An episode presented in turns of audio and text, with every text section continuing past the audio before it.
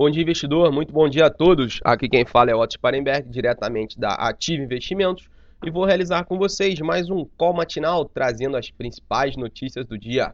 Por aqui, os desdobramentos em torno da crise do combustível ainda causam incerteza no mercado. Aos poucos, a crise dos caminhoneiros vai sendo resolvida com o abastecimento de combustível sendo normalizado aos poucos. No entanto, os petroleiros agendaram para hoje o início da greve da categoria, apesar do posicionamento do TST considerando o movimento ilegal. Ontem, as ações da Petrobras recuperaram boa parte do valor de mercado perdido nos dias anteriores, mas a expectativa é de mais volatilidade para o papel da companhia. Em segundo plano, temos a divulgação do PIB do primeiro trimestre, que ainda não mostrará os impactos da crise na economia, que provocou a queda das expectativas de crescimento para esse ano e possíveis reavaliações das agências de risco. Lá fora, as atenções estão voltadas para a instabilidade na política da Itália, com a formação de um novo governo.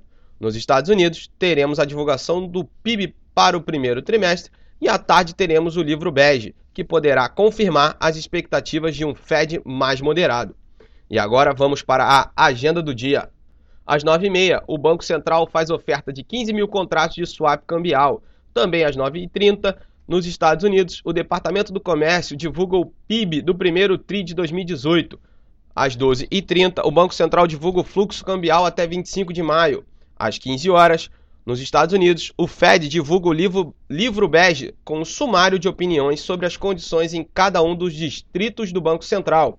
Às 16 horas, a diretoria do Fed se reúne para decidir possíveis mudanças na regra de Volcker. Às 17h30 é divulgado os estoques de petróleo bruto com o relatório do API.